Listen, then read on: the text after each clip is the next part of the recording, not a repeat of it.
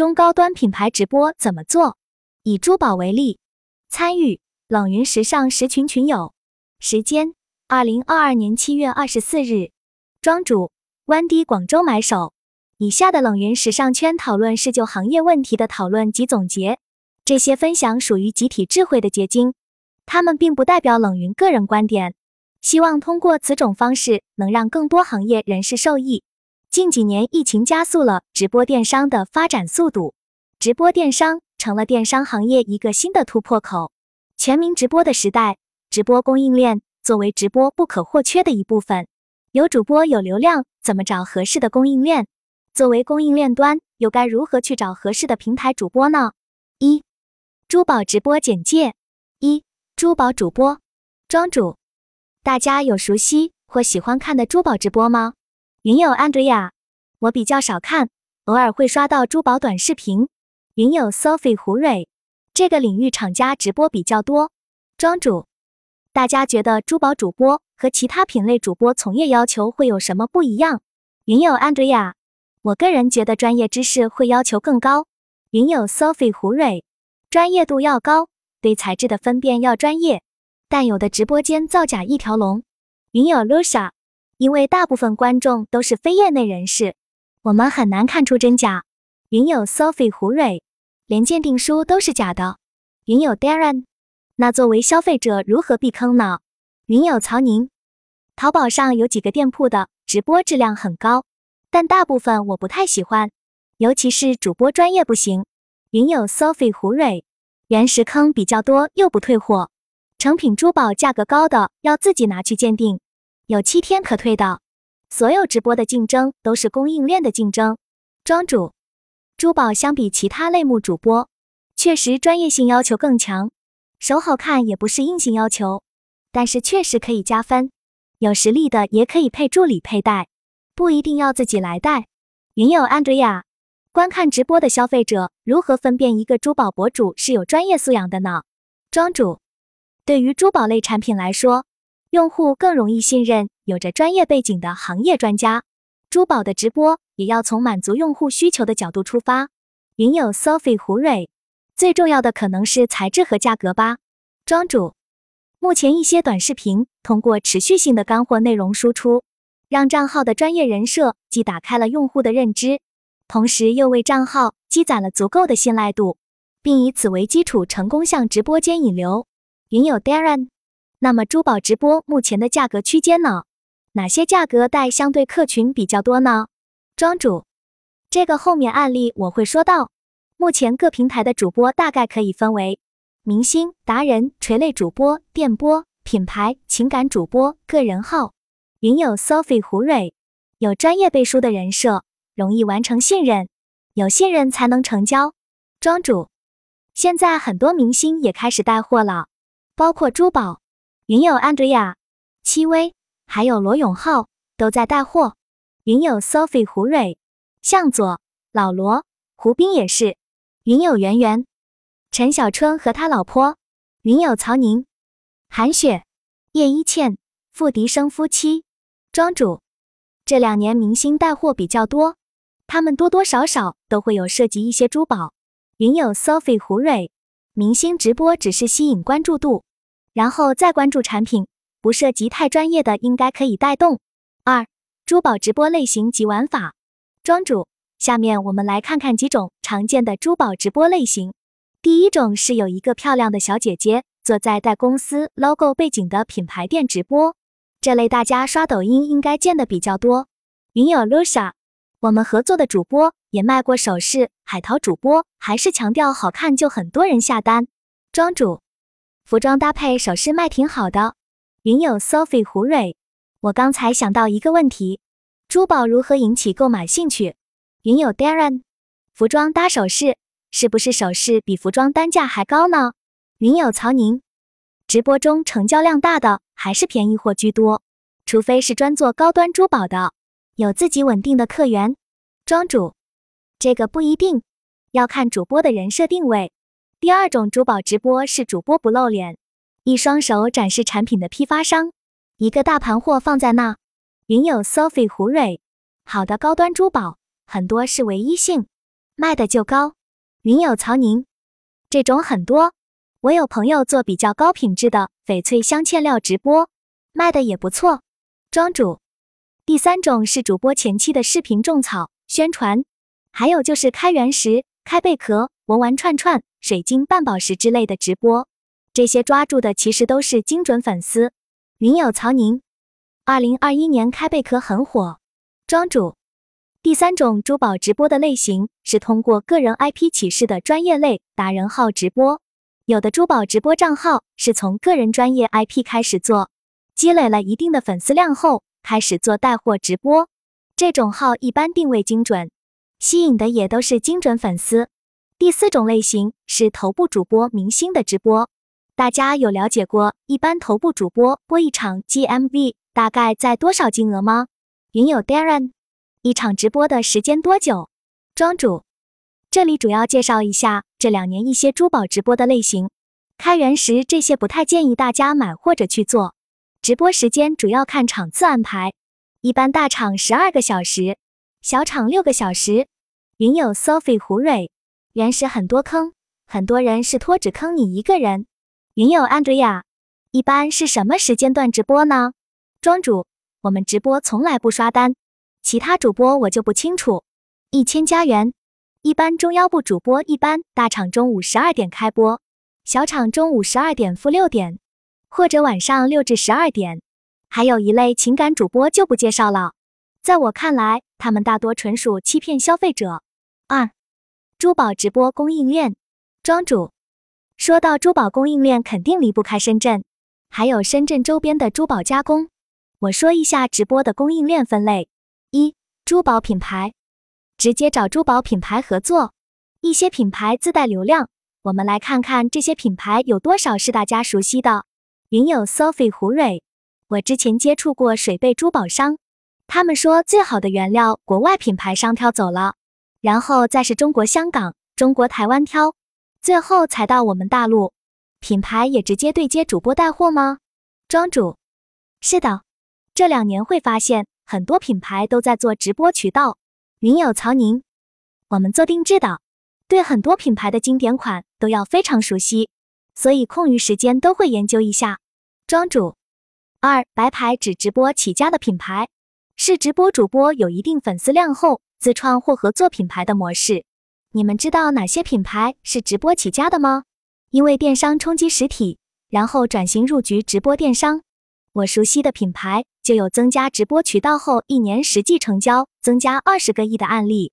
云友 Andrea，这个倒不是很清楚，不过我有关注一个小众品牌宜人造物。云友 Lucia，宜人造物不算是珠宝吧？云友 Andrea，可能属于首饰吧，银饰居多。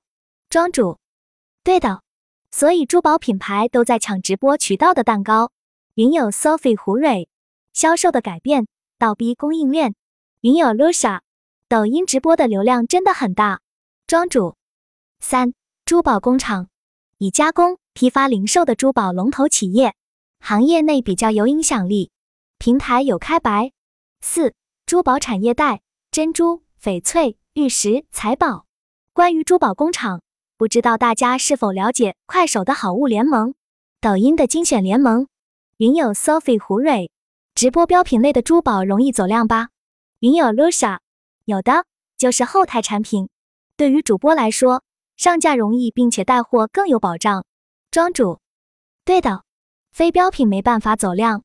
云友 Sophie 胡蕊，有厂家是把商品放上去，达人带货吧？这也属于销售方式的改变。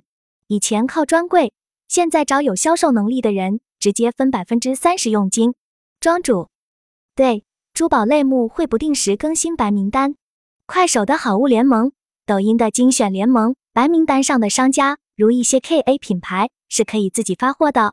如果不是白名单上面的品牌，通过申请也可以开白，流程可能会复杂一些，大多数需要走平台的珍宝仓基地。云友 Sophie 胡蕊，这些白名单要求高吗？需要是知名的品牌吗？庄主，要求高。需要知名品牌或者天猫排名前几。云友 Sophie 胡蕊，平台为了把控质量，选知名品牌不会出错。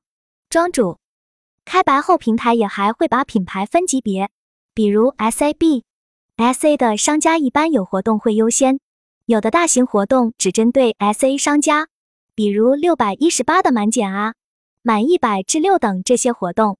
云友 Andrea 没有设置一些比较透明的标准吗？云友 Sophie 胡蕊，品牌就是标准。庄主，这些具体规则和标准要去问相应平台负责珠宝类目的小二。三、珠宝专场案例分享。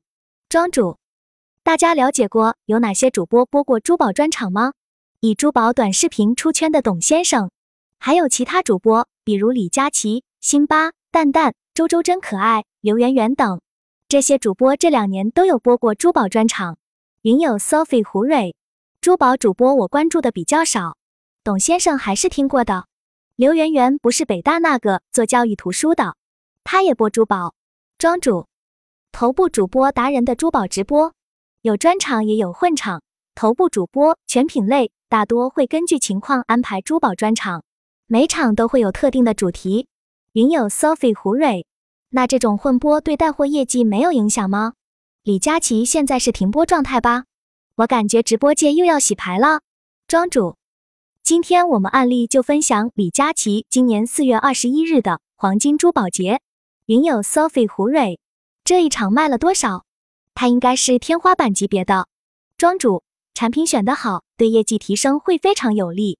珠宝直播它没有达到天花板级别，我们可以看一下整个场的货品结构。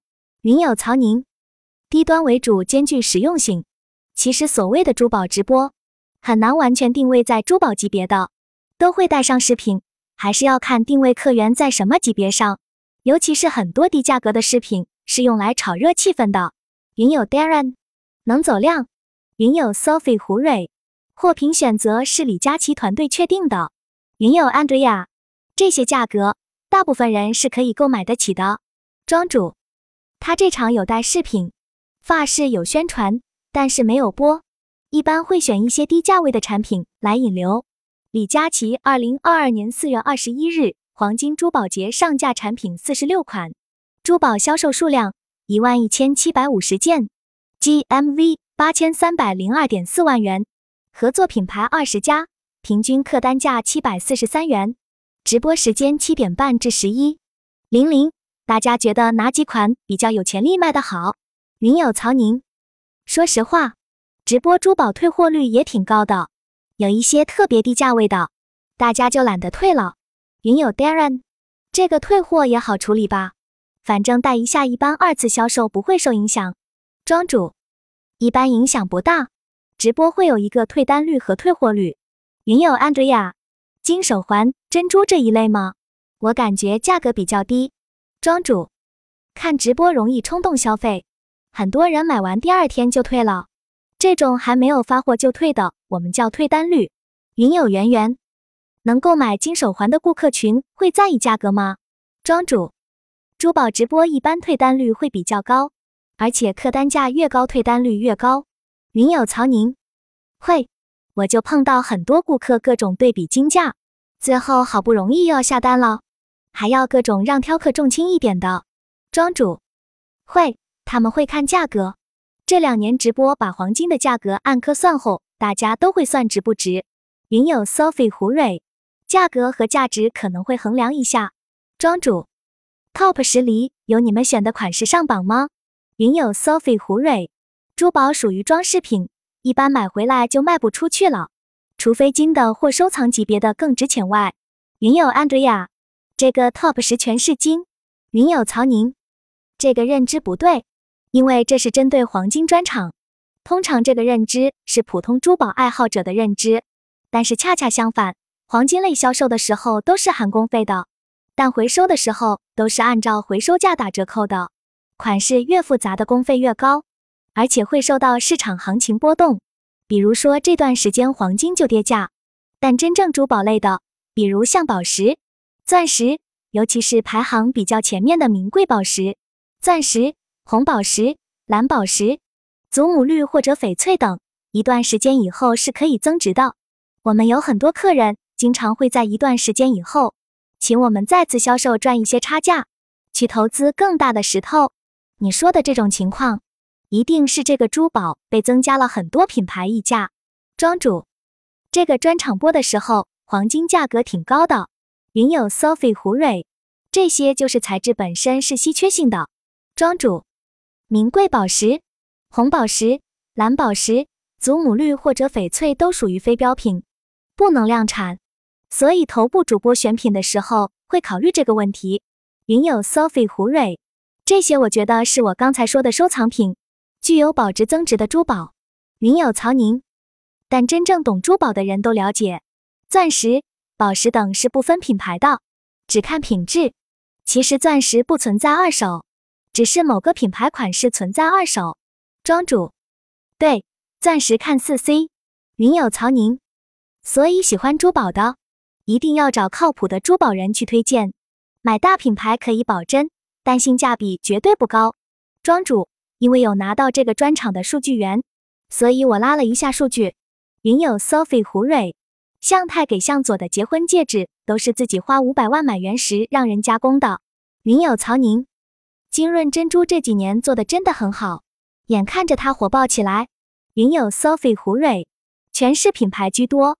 云有曹宁，中国人真的很喜欢品牌。相信商场，云有 Darren，珠宝大家还是怕买到假的。云有 Sophie 胡蕊，因为不懂珠宝怕被骗，又不专业，选品牌至少安心。云有曹宁，果然低端价格销售量最高。庄主，如果品牌和非品牌价格可以做到一样的时候，你选择哪个？云有曹宁，不可能长期出现品牌与非品牌价格一致。我们家的珠宝设计款。曾经一度也想走品牌路线，但是发现真的走了品牌路线以后，成本无限量增加，违背了推荐性价比珠宝的初衷，所以最后我们还是放弃了品牌。虽然客源受影响，但我们也有一批忠实粉丝，因为知道我们家的性价比好。其实珠宝销售更多的是在建立信任度上，要花时间。一旦信任度建立，后期真的很容易，因为性价比一定占优势。品牌低价很多是为了引流，说实话，真心不赚钱或者亏本。云有 Sophie 胡蕊，品牌走的路线就不是性价比，买奢侈品的人是看品牌。庄主，这要看情况，看品牌的供应链是否强大，看品牌是否愿意让利出来开发这个市场，还有主播的流量是否强大到可以让利的程度。云有曹宁，饰品咱们不说，但是真正到珠宝等级。消费者通常都是一半是佩戴，一半是投资，长期一定是有利可图，才会做这种暂时性引流的。云友 Sophie 胡蕊，品牌买的是品味和身份。庄主，既然选择了做高级珠宝，放弃这些只追求性价比的客户也正常，可以多留点时间来更好的服务你的精准客户。云友曹宁，是的，我们家目前情况就是这样。因为我们已经做珠宝十年了，有稳定的下级代理，也有一批精准的高端珠宝客户。本来其实我们筹备两年要做直播，最终放弃了，因为发现我们家的定位跟直播还是有差距。云有 Sophie 胡蕊和自己的定位有关系，定位在哪个客群就有相对应的产品，定了客群再定产品。庄主。珠宝直播因为一些限制没办法去做一些客单价非常高的产品。虽然我们也卖过五万的钻戒，但是说实话，实际成交和其他产品对比还是差很多。我只头部主播的珠宝专场，云有曹宁，直播中间客单价过万的真的都不多。不过淘宝上面也有几家专做高端顾客的，销售也还可以，因为他们也有精准的客户群体。庄主。其实你可以多拍拍视频，偶尔播一下，只针对你的粉丝。云有曹宁，对我们播过，就是为了介绍一些设计，吸引一些大家的关注，不是为了单纯销售。庄主，我们有策划过财宝专场，最后都放弃了，不能量产。像翡翠这种非标品，也只能培养专业的翡翠主播来播。云有曹宁，是过千就难量产了。并且石头加上镶嵌，成本就高，售价也高。云有圆圆，高端顾客群一般从哪些渠道引流呢？云友曹宁，大部分是顾客介绍顾客的比较多。早期我们家做过淘宝，吸引了不少中低端顾客，慢慢培养了信任，就会消费越来越高端。珠宝这个东西还不像服装，因为源头价格和品牌相差很大，所以一旦建立起信任以后，很容易吸引顾客。四、总结珠宝直播现状及问题。珠宝直播现状。庄主，珠宝直播市场竞争也非常白热化。云友 Andrea，是不是影响因素比较多？云友 Darren，涌入行业的人太多了。云友曹宁，是非常多，主观客观的都有。感觉这个又要说到中国人一窝蜂的问题了。特别是疫情以后，直播确实挺火的，大家都开始往直播冲。庄主，确实是这个情况。就连主播的话术什么都很像，都差不多一个师傅教出来的。平台型直播头部独大，目前供应链资源集中在头部直播。对于直播来说，都想做到极致性价比。头部直播的出货量大，导致很多实力商家只愿意和他们合作。现在入局要求就会比较高。云友 Andrea，这样供应商也觉得有利可图。云友 Darren。入局高指的是抖音官方会审核资质吗？庄主，资质是一方面原因。直播发展到今天，已经不是一个手机一个人就能打天下的时候了，对团队的专业要求也越来越高。云友 Darren，启动的门槛变高了。云友 Lucia，那么多人入局，会有低价品占领市场，高价品很难生存的情况吗？云友曹宁，我感觉还好。以我这十年的珠宝销售经验，比如上来就喜欢高端珠宝的客人，极少数会去对低端的东西有兴趣，除非有时候送礼等等。庄主也不绝对，低价有低价的客群，高价有高价的客群，看你怎么去吸引到自己的优质客户。